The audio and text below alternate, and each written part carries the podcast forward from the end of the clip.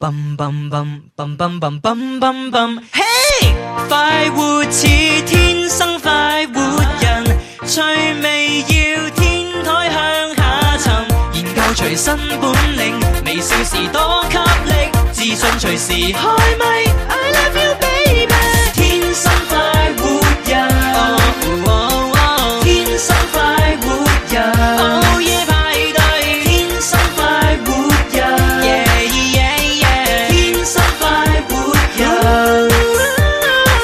欢迎收听《天生浮人》啊！咁啊，今日系星期一啦，啊哈啊咁啊就系小 小弟不才咧，翻嚟顶节目 啊！係啊，小弟不長都係每日翻嚟頂節目嘅。 唉，好啦， 咁啊，所以各位朋友咧就可以有各種嘅收聽途徑嘅啊哈吓，咁啊，當然就 F M 九一點三九三點九呢個電台嘅頻率咧，大家可以調啦吓。係啦，咁啊，但係如果你話要睇我哋嘅視頻直播嘅話咧，咁就樣可以上到粵聽 A P P 搜係啦音樂之聲，然後點去天生快活人，就可以睇到我哋啦。咁啊，當然如果最直接嗰個粵聽咧，其實喺嗰個首頁嗰度都有噶吓，係首首頁嗰度咧通常會擺我哋出嚟。啊咁如果你喺首頁見唔到嘅話咧，你係就喺首頁點嗰個诶直播啊哈啊係啦，直播嗰個係頁啊面一點入去，咁啊哈啊啊基本上我哋嗰度排前邊噶啦。係啊 係啊，朱紅，而且咧喺粵聽嘅頁 頁面咧有一件事喎， 啊就係我哋嘅呢有咩一個 節目嘅呢個排行榜啊，哦啊，即係呢個粵聽嘅诶，誒我我最喜我我愛的知節目即係前十名，投票係咪？係啦係啦，哦，咁如果大啊家呃得閒嘅話，咪投下咯。係啊，係啊，唔唔得閒就冇所謂嘅。啊，咁啊，大家真係要幫忙投下，即係 我哋可唔可以上到呢個頒獎台咧，就睇大家啦。哦，啊嗱，其實咧，我有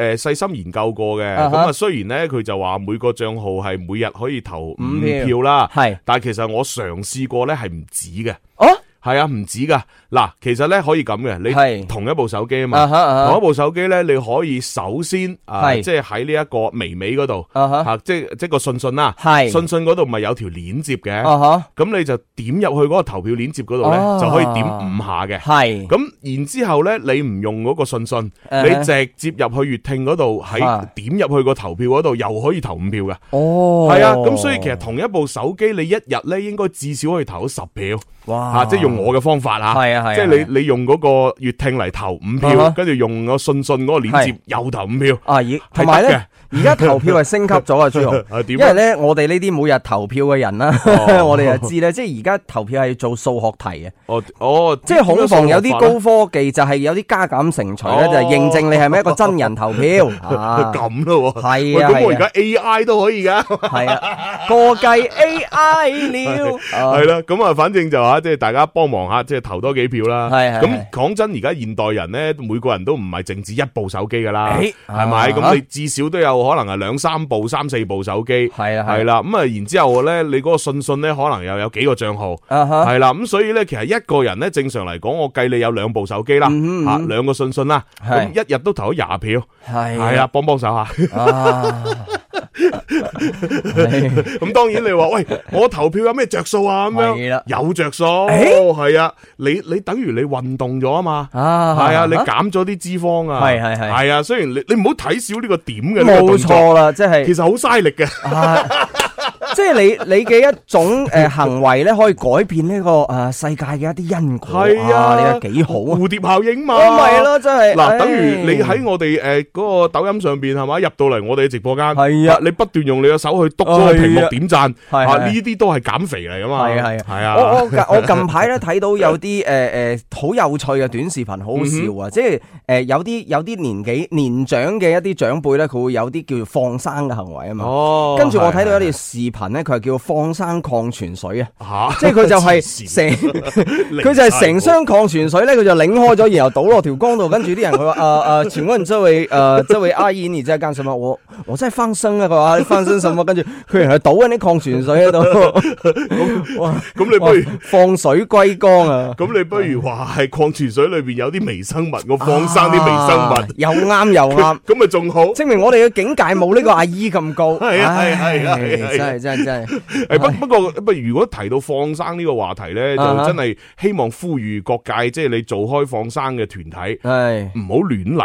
係啊啊你係一啊，定要了解個生態系統。冇錯啦，千祈唔好係造成外來物種入侵。係啊，即係你放生還放生，你就係攞翻本地嘅物種，係嘛係咁就去放生咁都都 OK。同埋同埋咧，你要分清楚鹹水淡水。係啦啊，即係有啲明明係鹹水嘅動物，你放落淡水 度，或者明明淡水你放喺鹹水，好好笑啊係啊咁就弊啦。係啊咁咁你就變成殺生啦。係係啊，所以即係係放生一定係要有一定嘅科學常識吓，你先至好去放，唔好亂放。係唉，唔係你做功德就變做作業 啊，啊自作業不可活啊嘛。真係真係弊啊！真唉係弊啊 O K 啦，好啦，咁啊嗱，跟住落嚟咧，講咗咁長時間係時候係啊要聽下歌啦。冇錯啦嗯咁。本來咧，即係即係我今日揀嘅歌咧，其實都係即係三色台嘅。哦，因為琴晚咧啱哦啱就頒獎典禮啊係啊，做完呢個萬千星輝頒獎典禮二零哦二三啊嘛，係係係啊，係咁啊，其實我誒我咧就即係睇咗後半段，係係因為即係即係太忙啊，趕唔切翻屋企咁啊哈啊，睇後半段咁其實。係誒成、場睇落嚟咧就都 OK 噶，嗯都有幾個亮點係可以同大家分享。哦，係啦，咁啊，所以而家咧先聽一首歌先。誒，我都發咗圈圈啊！係啦，雖然呢首歌咧就誒嘅、所在嗰度劇集咧就誒 獲獎即係唔係太多，哦係亦都冇攞到呢個最佳劇集歌曲獎誒，大首歌好聽，。啊，但係我覺得係幾唔錯嘅嚇 係咁啊，送俾大家吳業坤嘅《怒火》。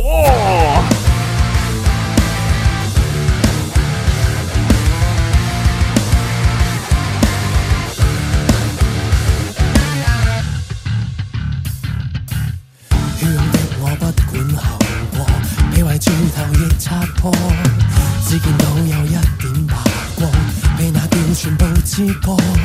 失去的我得到什麼？被圍下誰又救我？無人的空巷，遺留萬年空蕩。曾擁有的激動，突然就如未存在過。填平一切的喜樂，就如石頭無跌宕。忘掉了為何，忘掉了如何，忘掉了是誰粉碎我希望。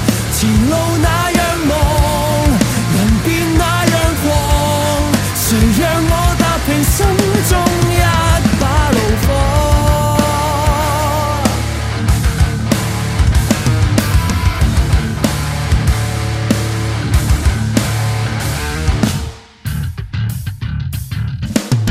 怎去咗強忍的怒火，變戰激斜被放過？怎去管暗黑的地方？失去的我得到什麼？被遺下誰又救我？無人的空巷，遺留萬年空蕩。曾擁有的激盪，突然就如未存在過。填平一切的喜樂，就如石頭無跌宕。忘掉了為何，忘掉了如何，忘掉了是誰粉碎我希望。前路那樣茫，人變那樣狂，誰讓我踏平心中一把怒火？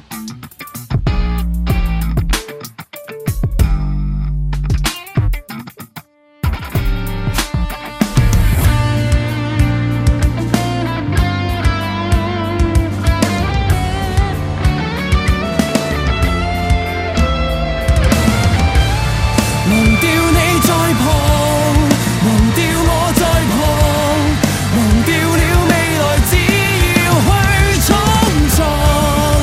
前路那樣茫，人變那樣狂，誰讓我踏平心中一把怒火？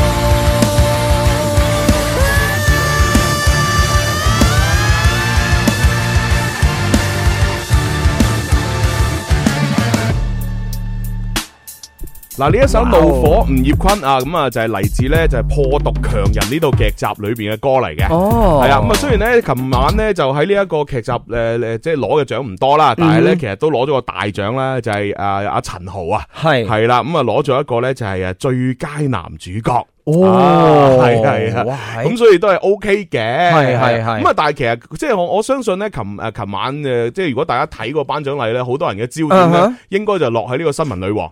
係啦咁哦啊因阿為呢套劇集咧，即係喺琴晚都攞咗成八個大獎。哇，man 姐犀利，系咁啊！ 八個大獎之餘咧，亦都係呢個女主角阿佘詩曼咧，就啊即係成為咗呢個即係史無前例嘅三料視后。哇，係啦，咁啊分別就係呢個最佳女主角啦，係啊，同埋呢個大灣區我最喜愛嘅女主角啦，係同埋呢個馬來西亞我最喜愛嘅女主角咁嘅。哇犀利係啊啊，所以真係三料時候，但係老老實實我咧就真係唔係太關注呢套劇，同埋唔係太關注阿蛇，誒因為誒我覺得咧就呢啲蛇誒大眾都好誒，即係都好啊誒熱係啦熱。熱捧嘅嘢，好熱捧嘅嘢咧，同我咧就冇乜關係。啊我反而琴晚成場嘅焦點咧，係係放喺新聞部攞獎，新聞部啊，點解咧？因為哇，我真係由衷地好佩服誒嗯嗯呢位朋友，係係啦，佢叫袁志偉。哦，係啦，咁啊，即係當然就係誒而家咧就係三色台裏邊嗰個新聞部嘅啫，即係最即係最大粒啦，係啦啊哈即係啊哈話事人啦咁係樣係樣。係，係啦，咁啊，當時我點解會即係嗯咁咁咁咁將個注意力放喺嗰度咧？首先咧就係曾志偉親自上台頒獎，係咁你可想而知呢個份量啦。嗯哼咁然之後咧，阿曾志偉咧仲要喺誒頒獎之前咧就誒誒引用翻呢個新聞女王裏邊嘅一啲嘢啦，嗯然之後就去開始介紹啊，即係喺新聞嘅工作裏邊咧，哇好多角色好重要，即係例如誒前線嘅記者啦，嗯係跟住到攝像啦，嗯哼到呢個誒主播啦，係到呢個誒監製啊、編審啊，以及係到總監啊，即係一重一重咁樣，即係佢哋都係廿四小時地火力全開去努力咁工作。係系啦，咁、即係喺度借新聞女王呢個熱點，跟住嗯哼介紹呢一啲工種嘅嗰種即係诶诶哦辛辛辛苦，係同埋诶專業敬業咁樣。係係，好啦，係，講完晒之後，嗯然之后咧佢诶颁出嚟嘅獎就萬千光輝演藝大獎。哼，哦，嗱呢一個獎本來都係啲老前輩攞，即係例如好似咩羅蘭啊係係、咩係胡楓啊，係係咪？通常通常呢啲噶嘛。係估唔到佢宣布嘅就係、诶誒獲得呢一個萬千光輝演藝大獎嘅，竟然就係、诶三色台新聞部嘅呢個話事人就係袁志偉，哦，咁嗱佢係咁啊，佢仲要話俾我哋聽咧，即係其實袁志偉原本咧就拒絕嘅，係唔係即係拒絕過嚟頒獎禮，嗯嗯哼因為你知今今年亦都史無前例咧，就唔喺香港誒嗰度去搞，就去咗澳門啊嘛。哦，系啦，咁啊係，然之后咧就诶诶，當時阿曾志偉咧就邀請阿袁志偉過去呢個參加呢個頒獎禮嘅時候咧，佢就話：，诶唔好啦，我哋新聞部嗰啲又唔會攞獎嘅，嗯係啊，我哋就有咁多嘢做吓，唔好啦，唔去啦咁樣。係咁啊曾志偉呃佢過去，點樣呃佢 咧就話點樣呢係啦，就係話 诶唔係嘅，嗱，因為诶我哋到時咧就係一個晚宴。嗯吓咁啊！大家一齊食餐飯，開開心心。咁你啊過嚟食餐飯，咁另外咧食完飯之後咧，我哋又要開會噶嘛。啊我哋高層要開會啊嘛，啊咁所以就用開會嚟吓呃咗佢過嚟。啊，係啦，所以佢係佢都唔知佢自己攞獎 嘅，係啊，咁然之後當佢聽到吓，我我哋新聞部竟然攞一個咁嘅獎，咁然之後其實佢都好驚訝嘅，嗯咁但係佢哇，即係你話即係佢係一個老新聞人，即係做咗幾廿年嘅新聞人，哼，係，哇！佢上到台之後講嘅嗰一番说話，哈哈，係令我由心底裏佩服。係即係一個臨時臨急，佢即真係突然間知道自己攞獎攞上上嘅上台台，講嘢，哇！條理清清晰，晰，跟住邏輯咧分明，係邏輯分明，跟住咧用詞準確，哇，哇！即係而且仲好吸引你添，係即係佢不斷講嘢嘅時候咧，好用心，可以即係聽得入係心裏邊嘅。 get 得到個 point，哇！我真係覺得太有水平啦，呢條友嗯。哎呀，即係佢唯一有一句咧，就係講得唔係好準確嘅咧，就係因為啊哈習慣問題啊啊，即係同我哋內地習慣問題，所以咧即係有一句説話講錯咗，係，但係咧就即係唔影響佢其他説話嘅發揮。啊， 哇！我一路睇佢發言，一路不斷豎起大拇指哦點讚，跟住咧不斷同我屋企人講。哇！呢、個人真係好有水平，咦好佩服。哇如果有朝一日我可以好似佢咁犀利，啊哈哇！咁啊真係勁啦。诶，可以嘅，跟住我屋企人安慰我，啊佢話其實你都幾勁啊咁。係啊。跟住話，唉，爭得遠啊啦，同佢。 嗱，我覺得真係我要趁呢個廣告時間咧，阿朱紅你分享呢條片俾我睇下有佢幾勁。好好好，张开手拥抱快乐，将身心摆脱束缚，陪着你每一天，谈笑倍觉新鲜，寻遍世界片段來給你心温暖。有一種基因快活係天生，可能係進化版嘅阿 Q 精神。每一個凡人都有圍巾，放低猛陣，做個開心嘅天生快活人。好啦，咁啊，繼續翻嚟第二部分《天生浮人》節目啊，咁啊，係直播室嘅就有朱紅啦，系同埋可以為所欲為嘅指父。係啊，係 啊。咁咁啊，啱先真係講到，即係我自己內心好佩服吓，啊哈簡直係星星眼，唉係啦，就係呢個袁志偉先生。係係係啊係建議大家咧，即係诶得閒嘅話，都係上網喺度揾翻嗰條片段嗯哼啊！我真係覺得哇，講得好好，係啊只係有一句说話咧，由於佢即係習慣嘅問題就講錯咗嘅啫。啫係啦係啦，所以啊咧大家吓記得啦。咁啊，跟住仲有一個亮點嘅，诶咩咧？就係農夫出嚟頒獎。诶，農夫啊，佢係啊頒咩獎啊？農夫出嚟頒獎咧，就係呢個诶最具潛質大獎。最具潛質大係啦啊佢應該頒翻俾自己喎。 係佢哋兩個一出嚟就好搞笑啦。 係。跟住喺度講咧，即係潛質呢樣嘢究竟係點咧？咁啊哈啊樣哈即係話咧，證明呢條友咧就有好多實力咧，就係潛藏喺身體裏邊。啊哈係啦，如果你見到而家呢個藝員咧，佢好掂嗰啲咧，誒嗯攞唔到呢個獎啊！啊哈因為好掂嗰 啲啲才華浮晒出嚟啊！啊係啦，你唔呢呢個已經唔係潛力啦，啊哈係啦，所以咧 誒睇落嗰啲越唔得嗰啲就越有潛力。哦， 跟住咧，佢仲要好搞笑嘅，佢誒佢就攞咗自己嚟做例子啊嘛，係即係係自嘲，跟住攞咗自己二十五，因因為呢個獎咧係有規定，二十五歲以下先可以攞嘅。哦咁噶，係啦，佢咧就攞咗佢，即係佢哋兩個二十五歲之前，好鬼樣衰，好鬼老土嘅嗰張相擺咗出嚟，就就話嗱，你睇 二十五歲， 我哋好有潛力嘅時候嗱，就係咁嘅樣啊！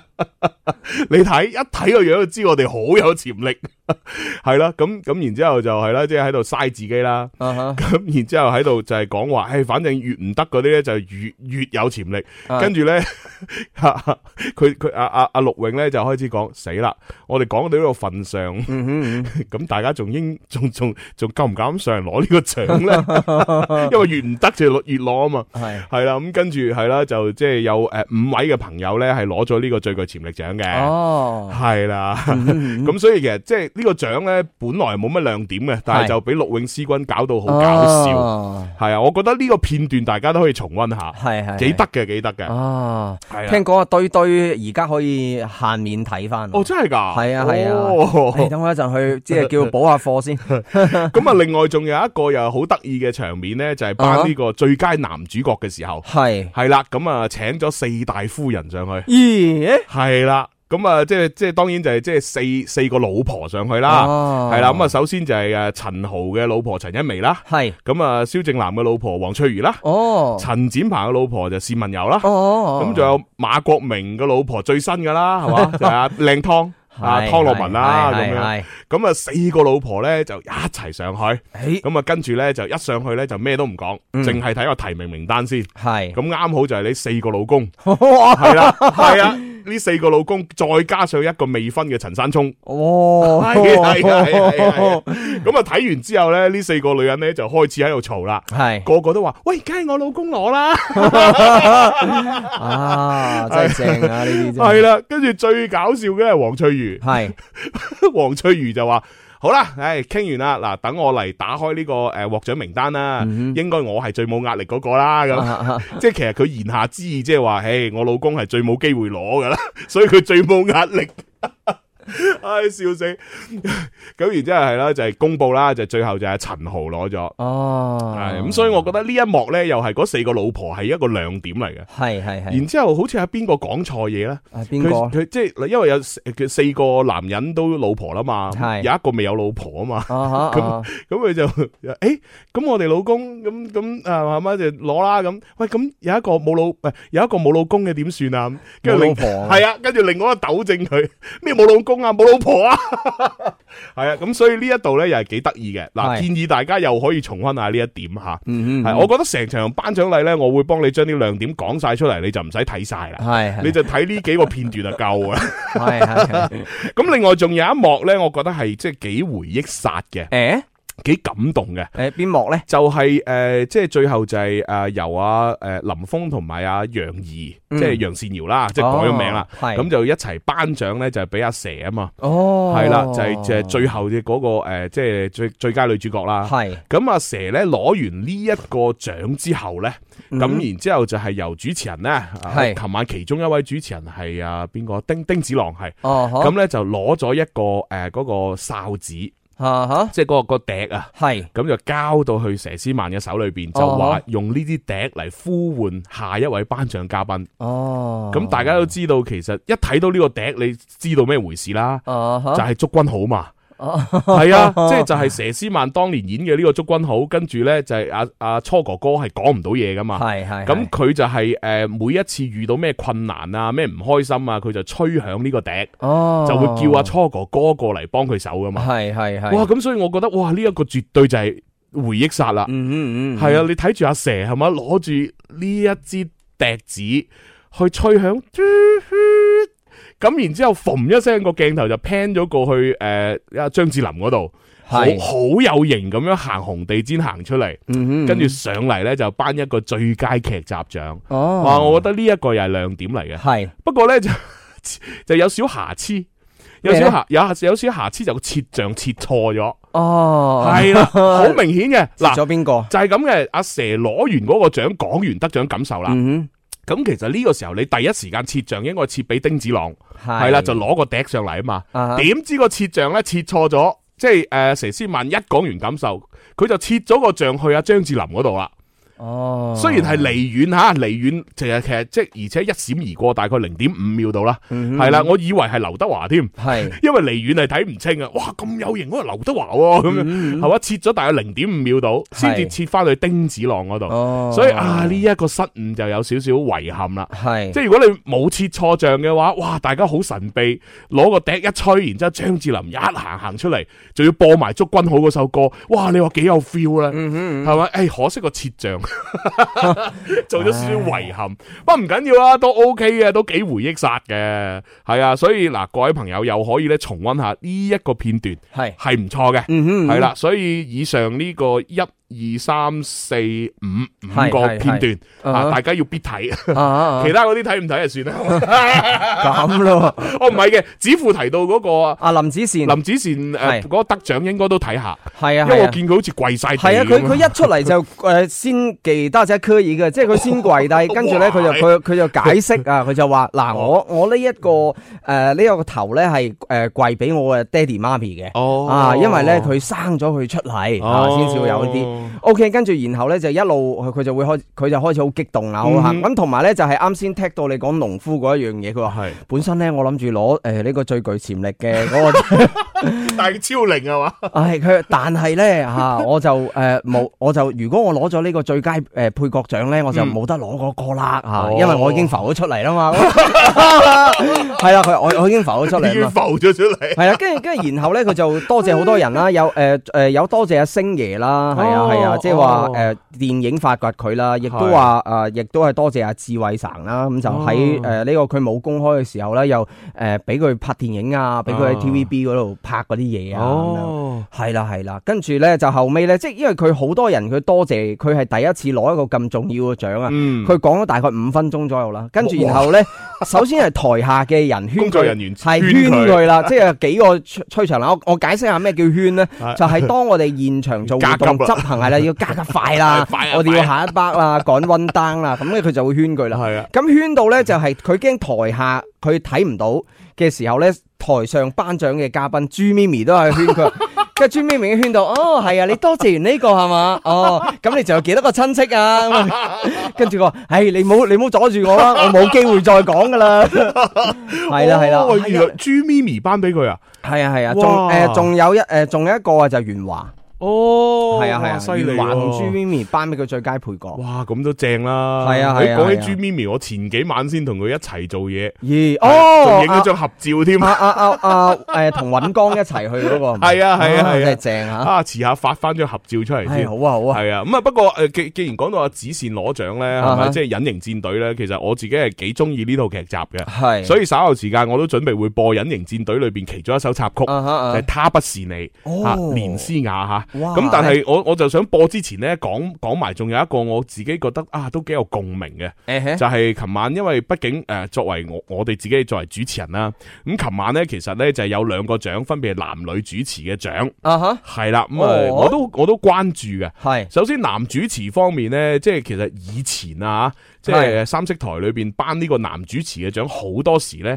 都係會頒咗俾 DJ 嘅，哦係啊即係係啊嗱，首先呢就係阿 Bob 有攞過啦。系啊，咁啊，然之後咧就诶诶，反正有幾個 DJ 啦，係咁而琴晚咧就係俾翻咧就係诶三色台自己嘅一個主持人嗯係啦，就攞咗，嗯，就係周奕偉哦，係啊，咁其實诶即係都睇到佢哇主持咗好多個節目，同埋佢講感受嘅時候咧，都可以即係感受佢到佢自己捱咗成十幾年嘅嗰種辛酸啊！系，即係诶、呃由於佢即係外形上又唔係話太突出啦，嗯咁、嗯然之后咧就诶、呃即係一開始唔俾人唔俾人睇好啦，嗯係咪、咁然之后就即係經過好多自己嘅努力，跟住之後可以慢慢诶、呃再獲得機會，尤其是啊曾生翻咗嚟之後，嗯哼，係啦、就令到佢可以多咗機會去展現自己即係诶嗰種好好好好犀利嘅一啲能力啊，系，係啊，咁所以就攞到呢個獎。哦，系啊，咁另外诶、呃就係呃毫無懸念地女主持人係 May Yan 啦。哦，係啊 莫美欣啦，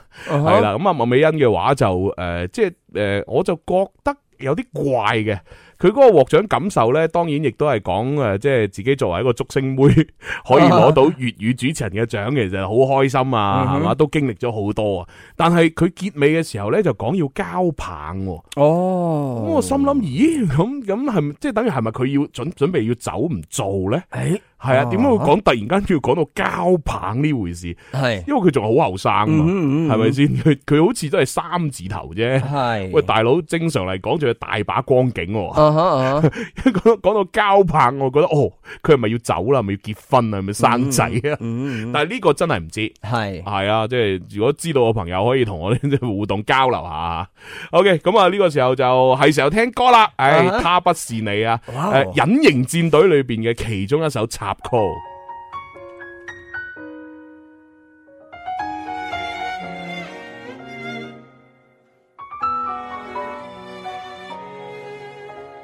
我那天不過想遍遠飛，只好放低你，不加結尾的別離。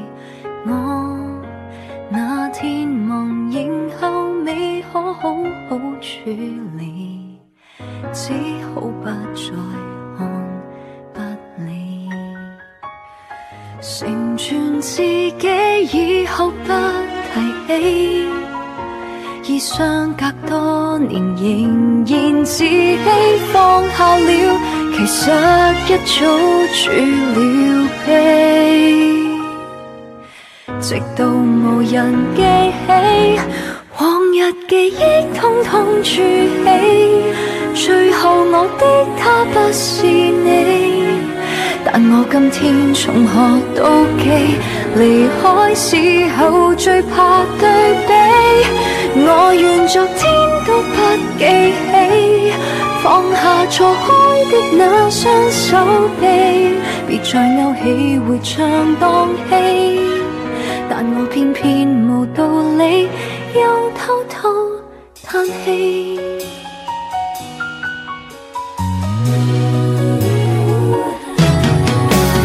我這天不再飛逗留此地，不需要凄美，只需要挽手便到地。我與他和諧地，即使走到轉氣，很多心血只可以交給你。成全自己，以後不提起，已相隔多年，仍然自欺放下了，還是要一再躲避，直到長埋不起，往日記憶通通儲起，最後我的他不是你。但我今天從何妒忌？離開時候最怕對比，我願昨天都不記起，放下錯開的那雙手臂，別再勾起回腸蕩氣。但我偏偏無道理，又想起了你。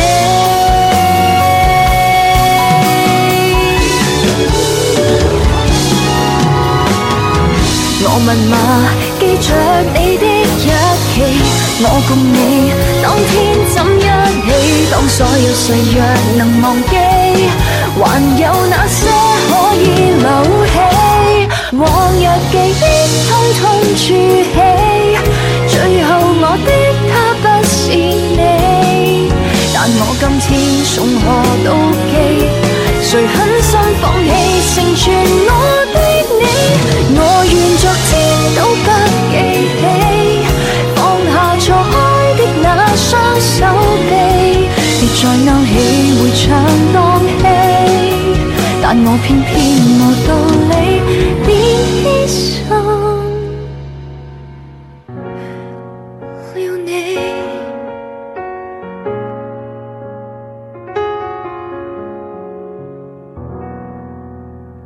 他不是你，連詩雅嘅作品咁樣啊好聽好啊聽。啊係啦係啦，好啦，咁啊，基本上咧，我就覺得呢個頒獎禮就重温重温到呢度係啊係啦。啊係啊係啊啊 跟住嚟都要開始做正經嘢啦。啊喺喺， 唔係我哋通常調轉嚟講啊。佢話：，誒啱先我哋講完啲正經嘢啦，而家我哋唔係啱先我哋講完啲唔正經嘅嘢啦。係啊係啊，所以所以就係而家準備要做正經嘅內容。哦係係啊係啱先嗰啲只不過咧就係因為太耐冇翻節目啦，啊啊跟住咧就同大家傾下係家常。冇錯係，rehearsal 一下。係啦，傾下偈嘅啫。係嗱，跟住落嚟先係正式嘅節目內容啊。誒係啦，咁啊包括有咩咧？就咩呢第一係要派利是啦哇，係正啊啊，因為我每次翻嚟節目吓都至少吓都要派下利是。係朱紅啊，有 一個即係有好多聽眾朋友咧，就哦成日喺誒我哋嘅直播間啦、林 Sir 嘅直播間啦，就會問呢樣嘢。佢話哎呀，朱紅幾時翻啊？朱紅最近做啲乜 嘢啊？咩？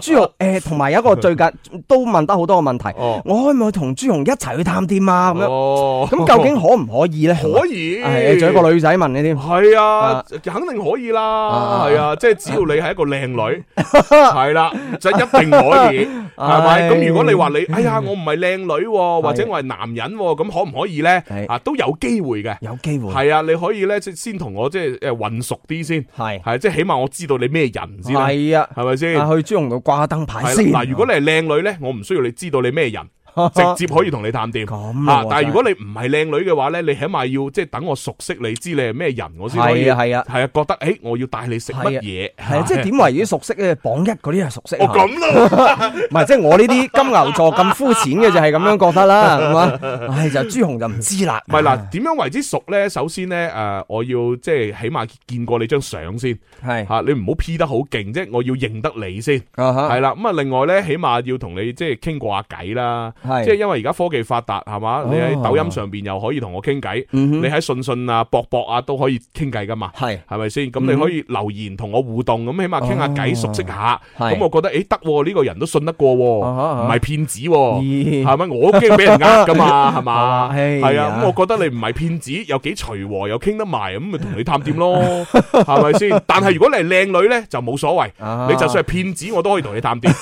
係啊，因為你騙唔到我啲乜嘢啊咁嘛。啊 係啊嘛，要錢啊，係嘛？要係要 命有一條啊，人咧都可以係嘛？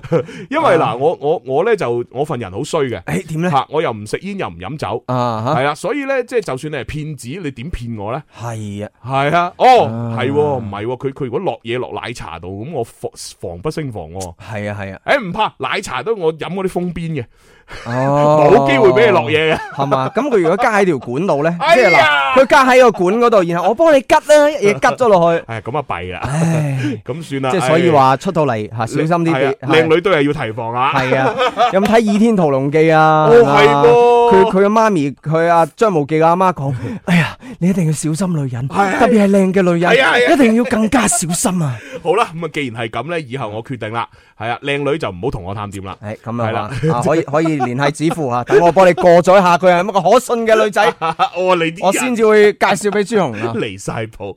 嗱，咁啊，當然就係誒，其中就係要派利是啦嚇。係咁啊，其次咧就係要讀信嘅。哦啊因為我都好多朋友喺度留言咧，啊就話讀信讀信讀咁信樣。係啊啊我今日有準備咗兩封信，耶！但係睇呢個時間進度咧，應該只能夠讀到一封啦。诶，咁啊， 馬上嚟啦，不如 唔好唔得，派利是先。係係派利是先嚇係。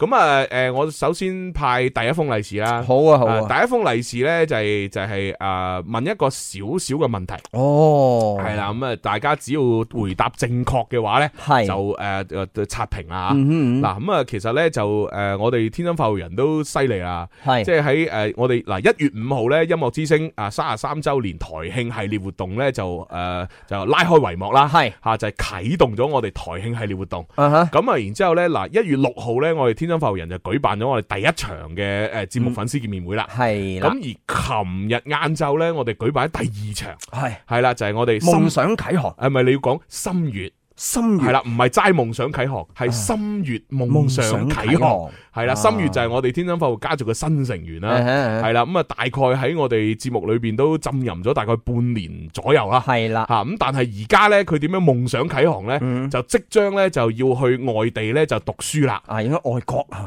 唉，係啦，咁啊係冇錯啊，去外國讀書啦。嗯咁我嘅問題就係話，誒究竟喺外國讀書佢係要讀乜嘢專業哼，呢？哦，係啦，三個字，哦，咁啊啊，其實咧就同 佢誒之前學嘅係一係係相誒相稱嘅，係即啦係佢之前都係學呢一科嘅，佢只不過啊係啊咧啦就喺呢個學歷上邊又升一級咁樣去進修。係啦，啊夠哇！唉我我都未問第二次，啲人已經將呢三個字嘅答案打咗上嚟啦。係啊係啊，因為都平時都有聽我哋節目噶嘛，同埋有啲朋友係琴日嚟咗現場噶嘛。 OK 係嘛好啦，咁啊將心理學三個字打上嚟，我哋公屏上邊 啦。誒啊冇錯，心月咧就準備要呃誒出國咧，就係讀心理學啦。嗯咁我哋亦都希望咧，佢即係誒即係認真學習，嗯係嘛咁啊？讀完呢個心理學咧，攞晒啲文憑啊、學位啊嗰啲嘢之後，啊啊哈，咁啊就係誒即係叫做咩誒海船回歸，係衣錦還鄉，係啦。啊然之後咧，用佢強大嘅心理學知識，係係啦，就係為我哋節目服務。係係係啦，咁啊，到時咧，無論情牽一線又好，啊嘛，啊哈各種嘅問題都好，嗯咁佢都可以從人性嘅角度出發嘛。哦系啊，幫我哋指點下迷津吓。咁啊係啊， 咁啊真係啦，即係啊係即係，但係咧，即係我覺得呢個從業方面咧，因為其嗯實心理學醫生都叫做係小眾或者少數嘅，哦或者叫做雙波波嘅。哦，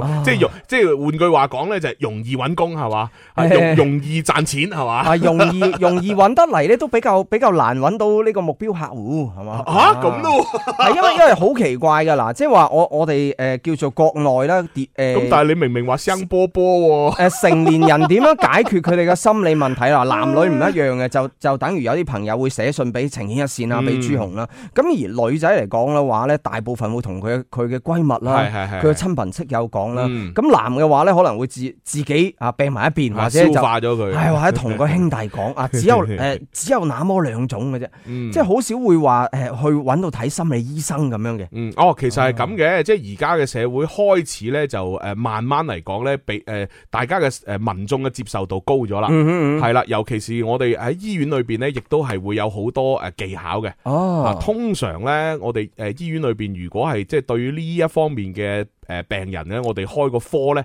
就唔叫話咩精神，即係唔一定話叫精神科或者咩科咩科，我哋叫叫咩呢？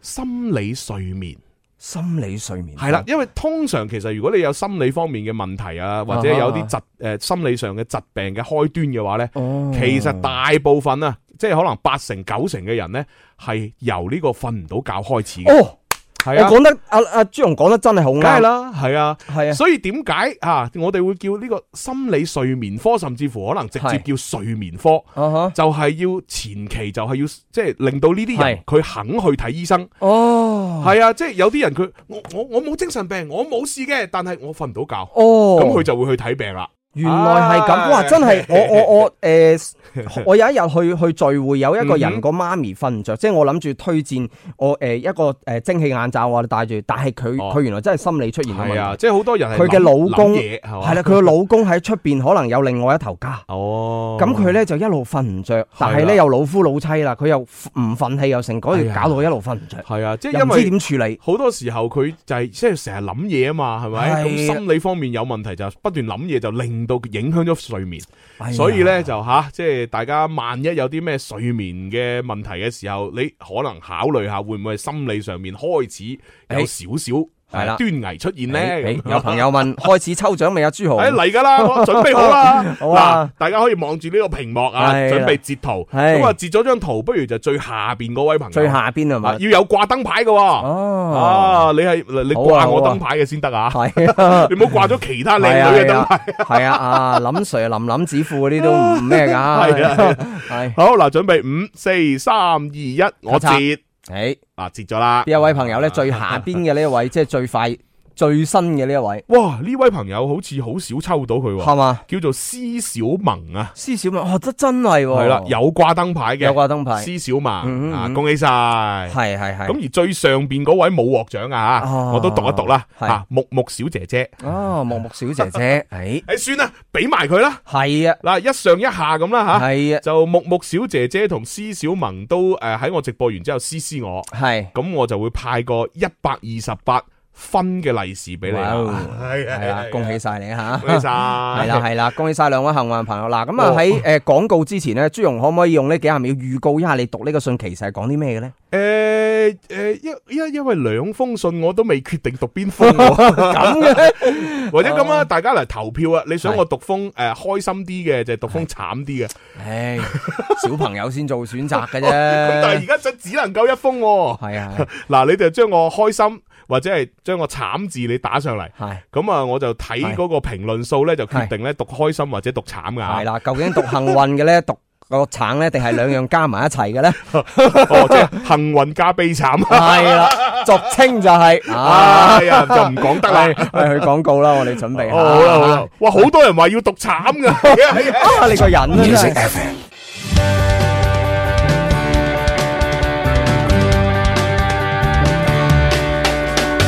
你我精神的每天，齊留下年輕的笑聲。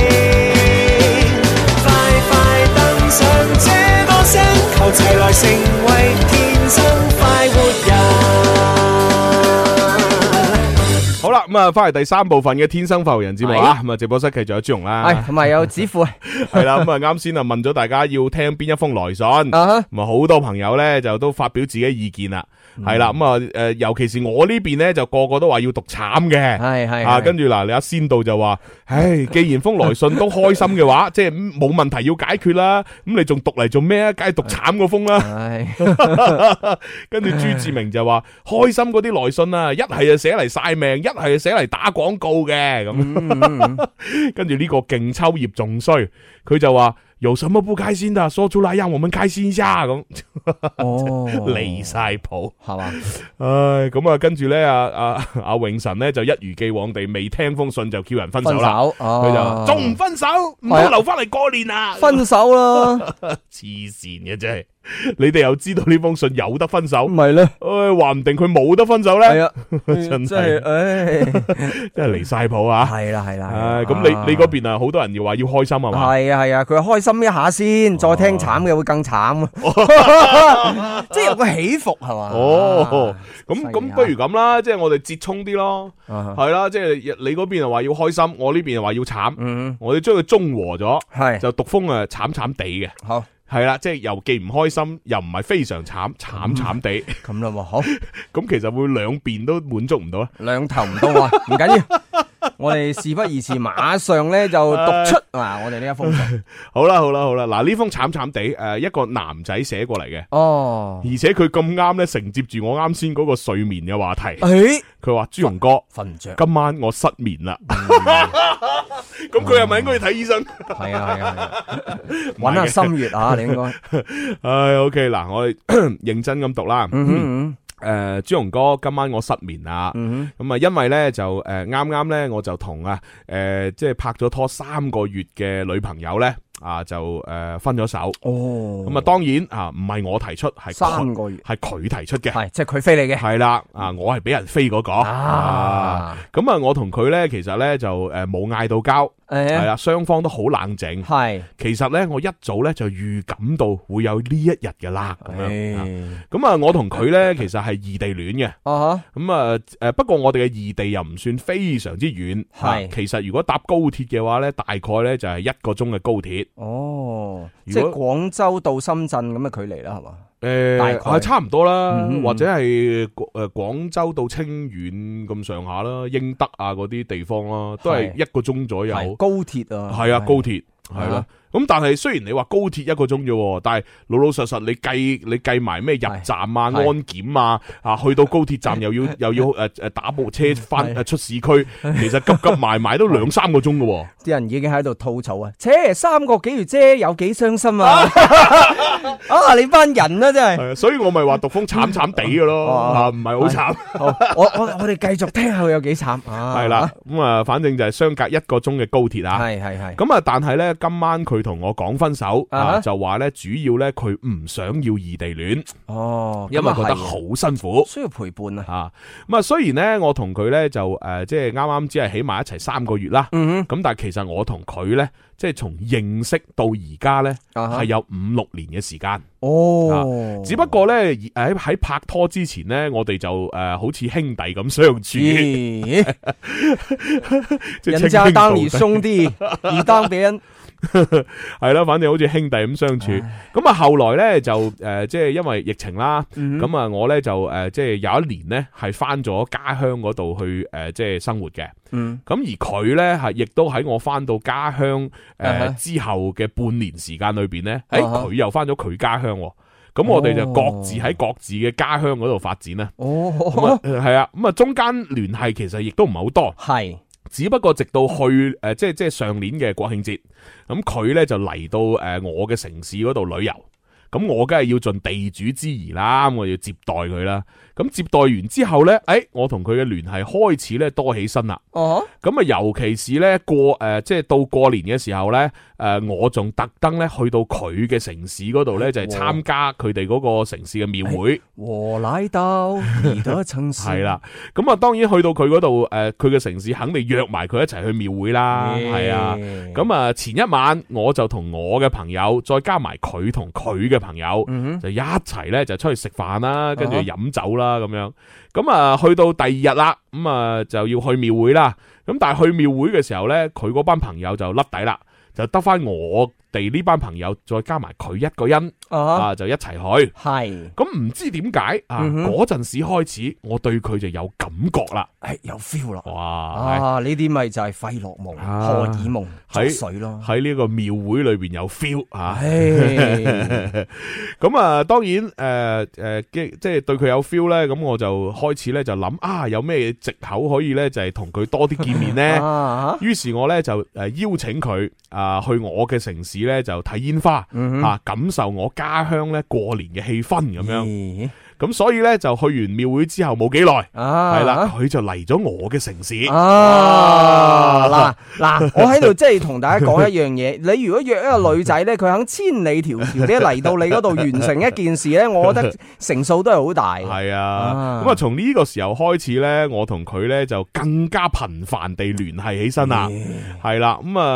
呃其中呢，诶，我有幾次去佢嘅城市同佢見面，嗯咁啊，而從佢身邊嘅朋友嘅口中，哼，誒亦都探聽到誒佢原來對我都有好感啊，啊，咁於是我膽粗粗地同佢表白，咦？但係但係佢冇應承，哦。係啦，我我我谂你應該唔係當面表白嘅， 係啊，可能因為你你如果用诶、呃、信信或者通訊 工具去咧，咁人哋會會有一即係有一個思考咯，嗱，咁啊唔知啦，反正係佢呢度就冇寫到嘅，係係佢淨係話表白，但係冇應承，係係啦，只不過呢，佢都仲係好似以前咁同我交往。哇咁即係其實證明我仲有希望係嘛？咁啊誒，去到今年啦，嗯係啦，誒誒，係哦，即係係係嗱，佢佢係即係因為而家二零二四啊嘛，係。佢講嘅今年其實係二零二三年哦嚟哦嘅，哦，係啦，係係係， 因為而家即係過咗年啊，即係半個月啫嚇，嗯，所以佢講今年其實就係二零二三年。係啦，咁啊，直到今年嘅國慶節嘅時候呢，哦哦哦我哋先確定喺埋一齊。咦系啦，我哋點樣喺埋一齊嘅咧？就係咧，當诶我哋有一晚係係啦，喺度飲酒嘅時候，咦咁咦，咁我我借啲意 咧，係啦，我一個女借仔肯陪你飲酒，啊，我借啲意咧就掂佢隻手指，唉，掂佢手指嘅嗯你時候個，人咧，佢佢反過嚟主動捉住我隻手喎，嗱，哇！我超開心 啊！按照按照阿 Hugo 咧，或者阿志佢個嗱拖得手就咩得噶啦，就啊滑企滑就滑啦，就攣攣得似朱高咁 滑，啊拖牛拖得又但得冇咁滑。拖得手咧就錫得噶啦。黐線啊 O K，反佢正哋咧。咁講咋，我就唔知系吓。啊，反正佢主動拖翻我隻手，咁係哎啊我就超開心啦。唉，咁於是嗰晚呢，我哋就啊一齊坐喺呢個 sofa 上面呢，就啊傾偈，À. 啊，係啦，傾咗好長時間。哇！我我嘅眼淚啊，不係斷咁流出嚟，因為我係好激 動。係。喂大佬你咦係咪浪費咗呢個係啊，呢一晚 呢？係啊，即係人哋拖人你哋手都。咁啦，佢話：唉，呢條友咁講咁多廢系啊，話你，仲要同 佢傾傾偈傾成晚，仲要喊喎，喊足唉成晚喎。冇晒呢個。唉，即係你會唔會令到人哋好失望咧？ 唔係唔係，即係 既然既然佢拖得三個月咧，後續肯定係有咩嘅。我唔知啊，嗱，係佢冇講啊。反正當晚咧，淚淚流不止啊，我係好激動，唉係啦。咁啊，而且咧， 我亦都同同佢傾過，喂，如果以後我哋喺埋一齊咧，我哋就異地戀喎，好辛苦噶。係咁但係咧，我亦都同佢表示吓，就係話诶，誒如果诶、誒即係你得閒啊，過嚟我城市，當然就诶诶、誒好啦。但係如果你诶唔想過嚟，唔緊要嘅，我可以我主動去你城市。哦，係啦，咁啊，所以咧，我同佢喺埋一齊冇幾耐之後咧，其實每個星期啊，我都會主動去佢城市诶，誒佢嘅城市去揾佢嘅。嗯咁而誒呃佢、有時候亦都會過嚟我呢度咧，就同我見面，係啊啦、反正我覺得咧，大家相處都就係幾幸福嘅。嘅。咁啊，誒誒，但係有朋友話啊點啊咁勤見面，肯定去食飯 啦。 黐線 啊！我點知啊？唔係佢見面一定係要食飯噶啦，唉你，冇理由見面唔食飯啊唔嘛？係佢佢食一個好特別嘅飯係嘛，哦，食早餐 啊？我唔知喎，佢冇唔知寫，啦啊，佢真係冇寫啊。。我哋繼續啊唔，係，但係但係你可以計翻條數嘅。係即係嗱，佢話喺埋一 齊三個月，咁其實就算佢每個星期見一次，嗯咁其實一一個月都係四次啫，係啊咁你三個月其實都十二次啫，即即係唔係好多 啦。係啊，真係咁佢講日數啫嘛。 O K O K O K，唉哦好嗱，咁啊繼續讀啊，繼續啊，嗱繼咁續啊開始出現裂痕咯喎，誒係啦，嗱準備有裂痕啦，哦係啊，嗱咁啊，反正咧我同佢相處覺得好幸福，係但係嗯有一樣嘢咧我就諗唔明嘅。嗯哼佢咧就同我講，佢話暫時咧唔想喺呢、個呃誒誒、圈圈嗰度公開，哦，係啦、咁啊呢一點咧誒、即係我雖然唔係好理解，但係咧我都覺得誒、呃如果唔公開可能係一件好事，因為我哋都有好多共同嘅好友咁樣。哦系，哦咁其實共同好友又點咧嚇诶。 ？OK，咁咁而家啊，而家啲人係好中意咧，就未到結婚之前都唔係好公開哦咁嘅，咯喎係啊，即係大家都有彎轉啊嘛，其實其實我即係你你話誒、呃如果我係呢個男仔咧嗯哼即係我可能我唔會諗咁多。係即係其實 點講呢？即係其實我自己都係一個性格好內斂同埋唔中意張揚嘅人。啊哈，即係如果如果我拍拖呢，其實我都唔中意喺社交平台上邊去即係特登咁樣發出嚟話，哦哇我我拍拖啦，或者係哇呢個係我女朋友啊。即咁咁但係如果你女朋友有要發出嚟咧，其實其實我我唔會阻止，但啊哈但係我亦都唔係好想佢發。哦，我嘅心態係咁咁，即係因為因為我會覺得 咧呢啲嘢咧，我哋兩個大家開私人嘅開心就係啦。 咁即係你係係即係係你，當然我我好啊明白，如果你同我一齊，你好開心，你要公諸於眾呢，我係我明白你嘅。係啦，我我都亦都唔會阻止你， 但係我心裏邊就覺得，唉，其實如果佢唔發，我就會更好。啊哈，係啊，我我係咁嘅心態嘅。係咁所以其實我有少少接近呢個女仔，係係啦，即係我我亦都係唔係好中意咁樣去公開，哦，係咯係啦。咁但係嗱，呢個女仔誒講到明啦，就話唔想公開，係係啦。係咁啊，好啦，去到誒、呃跨年嘅時候咧，嗯嗯咁啊、即係誒、呃我哋就一齊過。誒、跨年咪咪等於係上上兩個星期跨年啊哈喎係啊啦哈嗯係啦，哎唉啱啦，終於都寫到二零二四年啦， 係啦。跨年一齊過，咁啊，跨年嘅時候咧，我哋就一齊過。係咁啊，當晚咧佢就發咗一個圈圈，哦呵係啦，就係一個煙花嘅視頻。哦因為我同佢一齊睇煙花，係咁啊，而佢發咗之後冇幾耐，嗯啊哼，我呢亦都發咗同樣嘅呢一個煙花嘅視頻，不過佢呢，就喺跨年嗰晚發嘅，哦，而我呢，就係喺呢個誒、呃即係去到第二日，即係一月一號嘅晚上十一點先發。嗯咁啊，佢見到我發咗一條咁樣同樣嘅視頻呢，佢就開始嬲我啦哼，嬲啦，就唔理我啦。哦，係啦，咁而第二日啊，我打電話俾佢啊嗯，咁啊就問喂點啫，咩事啫？跟住佢就話呢，我唔尊重佢，哼，哦，因為呢，佢曾經講過唔想喺圈圈度公開嘅，吓，哦，吓，係啦。但係我竟然發咗一條同佢一模一樣嘅視頻，哦，咁咪等於係暗示公開咁樣唉，啊。咁咪同人解釋我冇素材，我喺朋友圈度揾一個素材，順手發嘅啫，係嘛？诶，咁啊，反正咧佢嬲我啦，咁我咧亦都向佢道歉啦，咁样系啦，咁啊道咗歉，然後咧跟住過嗰幾日咧，诶硬係覺得咧我哋之間嘅感覺咧有少少奇怪，係咁啊我咧係一個比比较敏感嘅人，係係啦，咁我成日都覺得佢咧欲言又止，硬係啊係有啲嘢係要想講 嘅。得得，喐件幼稚，係啊係啊係啊咁啊，反正咧就係诶呢幾日咧就係我同佢傾偈咧都係斷斷續續，哦，係，啦，即係都都倾唔到啲咩結果，嗯，咁啊我自己有啲不安啦。係系啦，咁啊，於是咧，去一月五號嘅時候，哦一月五號即係星期五啦。係诶，即係我哋台慶诶開幕式喎，係啊，係啊喺啊，呢個咁重要嘅日子去做咩咧？ 係啦，佢就話一月五號嘅下午咧，我就過咗去佢嘅城市度揾佢，哦，係啦，但係我冇提前同佢講，哦，突擊檢查，係啊啦，唔係諗住俾我驚喜啊佢， surprise，係啦，係 啦嗱，我始終覺得咧，哎呀，呢啲所謂情侶之間嘅 surprise 咧，係。其實係驚嚇多過驚喜冇嘅錯啦，，通常即係而家嗰啲短視頻都係 surprise 後邊咧就加句英文嘅 粗口，即係 一有一一驚喜就一定出事噶啦。係你搞咩惊喜 啊？好地地，啊真係真啊系。我哋聽下嗱，我聽下劇情發展係點啊？係即系好地地，你整咩 surprise 咧？哎呀哎呀真係離哎呀譜。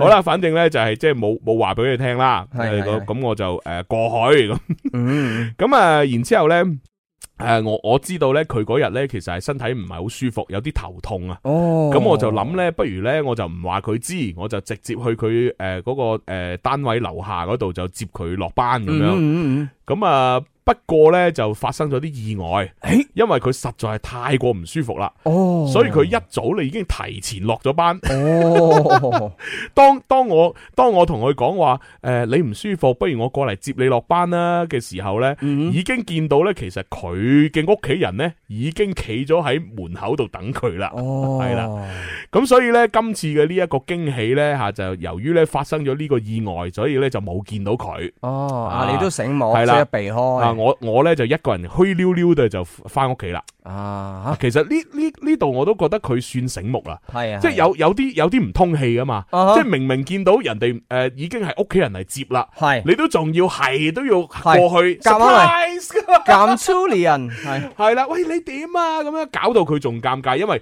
你諗下圈圈圈佢都唔想發啦。咪咧？佢更加唔想俾屋企人知道啦，係係嘛？哦咁如果呢個時候你仲要衝埋去，係嘛？自動曝光喺佢屋企人面前，哇！哦佢就唔殺咗你，係。係咪先？佢佢會喺佢身體唔舒服上邊再加多個 buff 啊，就係心理更加唔舒服。系啊，咁你所以呢個灰溜溜地回家呢，我覺得都算係吓，即係佢咁愚蠢嘅人裏边都算做得醒目嘅一件事，係係啦 係啊。係係係。 OK，好，繼續讀埋落去啦，嗱啊哈，準備結局啦，誒係啦，咁啊，咁啊，於是呢，就诶，佢呢就喺屋企呢，就诶休息咗兩日係啊，而且因為有發燒啊，哦，係，啊，所以呢，就唉，真係诶，即係好辛苦。嗯，咁啊而诶诶，去到诶今晚啦，即係佢寫信嚟嘅今晚吓。係今晚誒、呃我我開始同佢傾偈呢，就有少少翻到啊以前最初誒、呃拍拖時候嘅嗰種感覺啦，咦？係啦。但係啊， 但係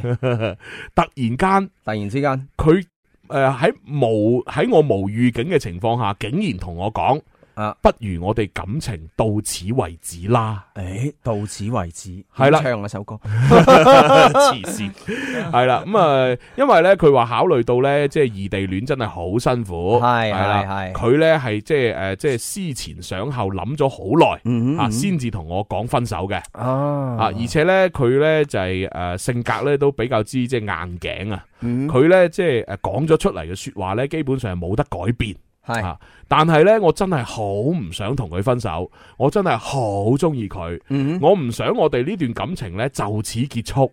啊，朱紅哥以及嗯係哼哎各位嘅聽眾朋友，係可唔可以俾啲建議我，係留翻住呢段感情，留住佢呀？啊咁樣啊留住佢啊哦，即係呢位朋友想箍煲 嘅，係啊，嗱，啊成封信就讀晒啦。係咁啊，我我相信咧，大家即係都有自己嘅一啲諗法嘅，係啦。咁我哋一一如既往地哎咧，就好似以前一樣，嚇我再沒勇氣啊唔係係俾對你俾大家呢講就舊事俾大家咧就係聽翻一首歌嚇，係嚟到咧就係即係諗一諗，喂，你覺得呢件事實際上係點咧？或者呢個男仔誒，呃佢、如果你真係想幫佢嘅，係佢做啲乜嘢 咧？咁樣誒咁啊，送俾大家誒，亦都係送俾我哋誒寫信嚟嘅呢一位男主角。以及係送埋俾提分手嘅嗰個女仔，提分手係啊，呢首歌好啱嘅。係啦哦誒、羅俊永、陳心怡，歌名叫《不需要挽留》。不需要挽留，這世界繽紛，要學會轉身，不再問。不需要挽留，別為我天真，大概這一生不願再問。過咗幾年之後，我都依然冇變，遇到不公平嘅待遇依然好賤。但係發現你已唔喺我嘅身邊，因為當初對你講咗太多嘅謊言。朋友話我咁耐冇見，好似一夜長大。堅持自我天真，世界發展太快，重新相遇唔會俾你見到我嘅挫敗。回憶往事太多冇意義嘅錯怪，仲記得以前你就瞓喺我嘅身邊，每晚瞓覺係對一日結束後嘅沉澱。直到今時今日深夜，我會習慣眼前一瞬間嘅謊言，代表最清重嘅思念。每一步嘅腳印本嚟都會有你見證，但係而家只我獨自一人被逼清醒。面對所有事情，我已慢慢變得正經，完全望向我嘅背影，出現你嘅身影。不需要挽留，這世界繽紛，要學會轉身，不再問。不需要挽留，別為我天真，大概這一生不願再問。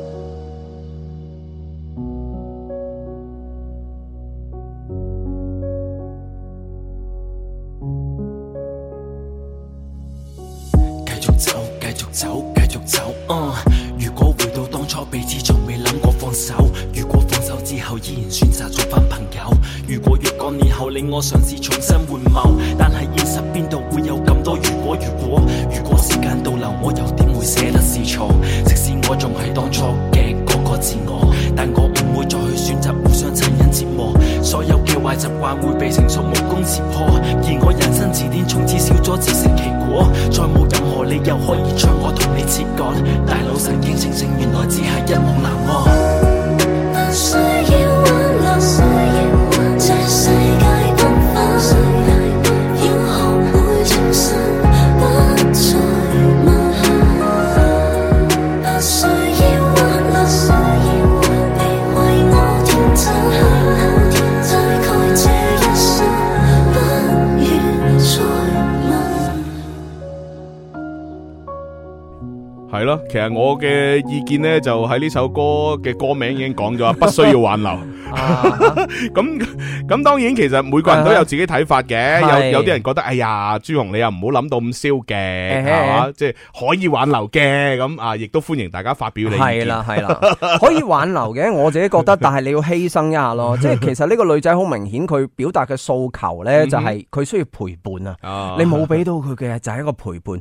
當佢病嘅時候，咩嘅時候，佢要揾嘅呢係屋企人，而唔係揾你。咁呢啲已經説明咗好多嘢啦。嗯，啊係咯，即係有啲時候就叫咩遠水啊救唔到近火。係冇錯啦，啊，即係啊可可能可能發燒呢件事，亦都係即係令到一個導佢火線。係啊，即係敲響咗警鐘。誒，即係佢會覺得嗱咁誒，你又唔喺身邊喎，哎係咁咯我我咁唔舒服嘅時候，有你同冇你有咩分別？好彩有我屋企人嚟照顧我啫，係啊，係咪？你根本都做唔到啲乜嘢，啊， 即係有可能係咁吓，當啊然又唔一定百分百係咁，即係呢啲都係我哋嘅推測啫。系啊，咁啊，另外呢，其實我仲有即係睇呢封信嘅過程裏邊呢，嗯我從字裏行間仲有少少其他嘅諗法。诶係咩啦咧？，當然我唔我唔知我我猜測得啱唔啱吓。系我哋一齐猜测下。啊我係咁樣嘅，我係覺得呢，首先诶呢個男仔呢，我唔知佢係唔係第一次拍拖。嗱， 如如果佢係第一次呢，咁佢表現出嚟嘅呢種咁樣，即係叫做咩啊？诶、诶，诶难离难舍，好緊張啊，好敏感啊，係可以理解嘅，嗯因為你第一次就會好重視系唔啊，诶、令到令即係其實你系呢種咁？有啲人唔系第一次都好重视我我知，所以我咪係猜測咯，就係話會唔會佢係第一次拍拖，係所以會出現呢種太過重視、太過敏感，就會其實會诶俾到一種壓力對方嘅，嗯即係個女仔會覺得哇你使唔使啊？即係會有一種咁嘅感覺。系系咁系。另外咧，第二種咧，有誒第二種嘅猜測就係，如果呢個男仔唔係第一次拍拖，嗯咁其實有可能佢性格本來就係就係咁嘅。哦，咁呢哦，呢個問題就稍為再大啲啦，即系有少少诶係性啦格缺陷，即係呃誒又唔係缺陷嘅，即係佢係太過細心。诶，诶或者太過敏感，感咧，嗯就即係點講咧？你對一個人好好，系有時候反而係對呢個人係一種壓力，咁啊系，即係佢會覺得喂，你使唔使對我咁啊？喂，誒我覺得你對我咁好，我對唔翻你咁好，我我好啊，我我啊我好大壓力啊！即係會咁噶嘛？诶诶诶，係啊，所以我我就有啲擔心，會唔會呢個男仔佢本嗯來性格係咁呢？咁而呢個女仔诶提出诶話，哎呀，我經過慎重嘅考慮，我要分手啦。誒咁然之後提出嘅诶理由就係話，我唔想異地戀哦嗯哼咁辛苦。哦，咁會唔會其實呢個只係借口呢？因為誒因為其實可能呢個女仔佢真係係覺得，哇！我自從同你呢三個月拍咗拖，係我先至诶发现咗你好多嘅缺點。嗯我先係覺得，喂，我同你真係唔係好夾，哼，吓吓，咁、所以我我我要同你分手，但我又要諗一個诶唔好咁 hurt 你嘅理由，啊哈，即係我啊冇理由話，哇你你你嗯又你又敏感喎，又成日及住晒喎，又呢樣嗰樣喎，哇啊係我我真係好唔中意你咯，哦我拍我以前同你做兄弟都唔覺嘅，哇原來我同你拍拖，哇你你咁咁婆婆媽媽嘅，誒即係佢冇理由咁直接講俾你聽。喺咁可能喺個嗯用個藉口嚇，唉，異地戀辛苦唔好啦，咁嗯即係我我會猜測咯，嗱，係即係呢個唔一定係事實啊。系喺喺个信裏邊嘅嘅劇情咧，就好似就未未有講到呢一點啊吓。咁但係咧，即係我覺得其實個女仔咧係诶會唔會係一種叫做試探式嘅提問咧？之後哎诶，不如我哋分手啦。咁呢個時候其實男仔嘅咧就係啊诶幾幾種答覆嘅。第一種就係诶诶，诶好啦，我哋分手啦。啊，呢個第一種決絕嘅，咁啊大家都冇 feel 嘅。第二種就係啊去求翻呢個女仔，哎呀我唔好分手啊，我唔應承你，點解啊？我改啊，我對你更加好啊呢啲。即嗯係其實有時個女仔提分手咧，好多女仔啊，其實佢唔識點樣同個男朋友提要求，或者提咗要求個男仔都係唔改嘅。嗯即係佢覺得，哎呀，如果提咗分手，佢男仔唔改，呢個係我嘅底線啦。嗯，佢改咗呢，我哋仲可以一齊，但係佢唔改呢，就冇乜嘢。咁會唔會係一個叫叫做呢個叫做提問式嘅誒呢個呢個疑問呢？啊都有可能㗎，啊係啊，因為誒所以我就會覺得呢，即係如果你好中意一個女仔嘅話呢，當佢提分手嘅時候呢，你千祈唔好馬上應承。係啦，你一定點都要即係係誒，即係哦誒，即係係咯，挽留下，嗯即係即係講講下呢樣嗰樣，啊有有咩唔啱我改啊咁樣，係即係你點都即係除除非你真係好想，本來就同佢分手啦，係啊，啊，如果唔係咧，都要係哦誒同佢傾一傾。係喎咁啊，就提誒，即係叫做啊誒，因為有啲人可能佢會誒用分手嚟到測試你冇重錯啦重唔重視佢，係係咪啊先？咁所以我覺得係係會咁樣嘅，但 但我有個朋友就係賴咗呢樣嘢。啊， 點樣係啊，呢即係樣嘢佢有佢，因為佢好奇怪個女朋友咧，佢好中意個男朋友講愛佢啊咁樣嘅，咁、嗯然後咧佢佢佢成日會問佢，哎呀我哋分手啦點點點，嗯但係其實佢唔係想分手哦嘅，佢係、想個男朋友講佢誒幾愛佢啊幾乜嘢，但係個女仔咧用錯咗句子去疑問。 嗯即係佢好需要人哋講愛佢，我唔知佢因為可能細細個時候缺乏愛定係佢要通過呢、一個誒、我好愛你，我中意嗯呢句説話嚟確立佢嘅關係。咁但係有一日佢可能唔問得多，或者個男仔佢工作上邊煩啊，嗯個男仔咧就可能誒、即係講說你一句痴話，即係嗯講咗個激氣嘅話佢，唉我咧我點分就啊點分哦點啦，分咗咁樣然後嗰個女仔講都冇講，即係拉黑晒個男嗰啲乜嘢，哦即係直情唔俾個男嘅解釋啦。我有個朋友真係咁賴咗嘢。嗯，其實唉冇所謂嘅，我覺得。